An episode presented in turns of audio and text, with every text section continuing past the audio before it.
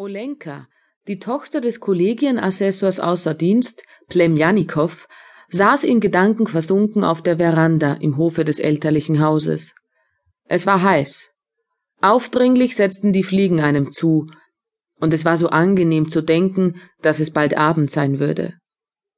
Von Osten zogen dunkle Regenwolken heran, und bisweilen wehte von dort feuchte, erquickende Luft. Inmitten des Hofes stand Kukin, Manager und Pächter des Vergnügungsparkes Tivoli, der im Seitenflügel dort seine Wohnung hatte, und blickte zum Himmel empor.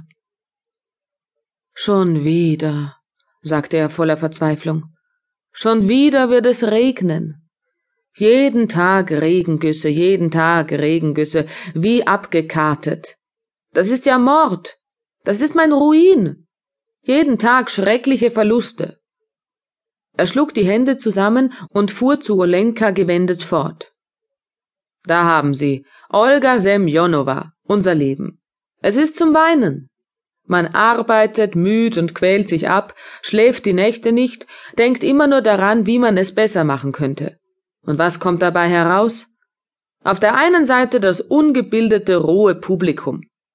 Ich setze ihm die beste Operette oder Zauberposse vor, ausgezeichnete Coupletsänger, aber braucht es das überhaupt?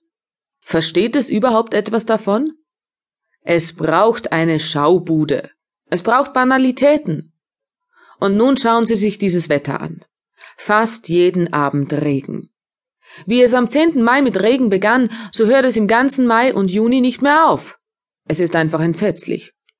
Das Publikum kommt nicht, aber zahle ich nicht die Pacht? Zahle ich nicht die Künstler? Am andern Tage gegen Abend zogen wieder Gewitterwolken auf, und Kukin sagte, hysterisch lachend Nun, was denn?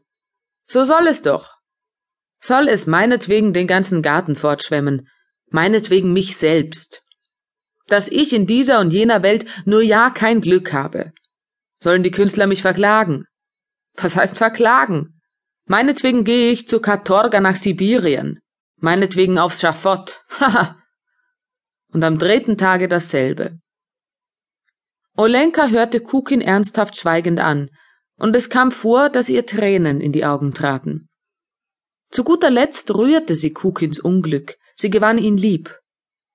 Er war klein an Wuchs, hager, hatte ein gelbes Gesicht, zurückgekämmtes Haar an den Schläfen, sprach mit dünner Tenorstimme und zog, wenn er sprach, seinen Mund schief, und in seinem Gesicht lag immer ein Ausdruck der Verzweiflung aber dennoch erweckte er in ihr ein echtes, tiefes Gefühl.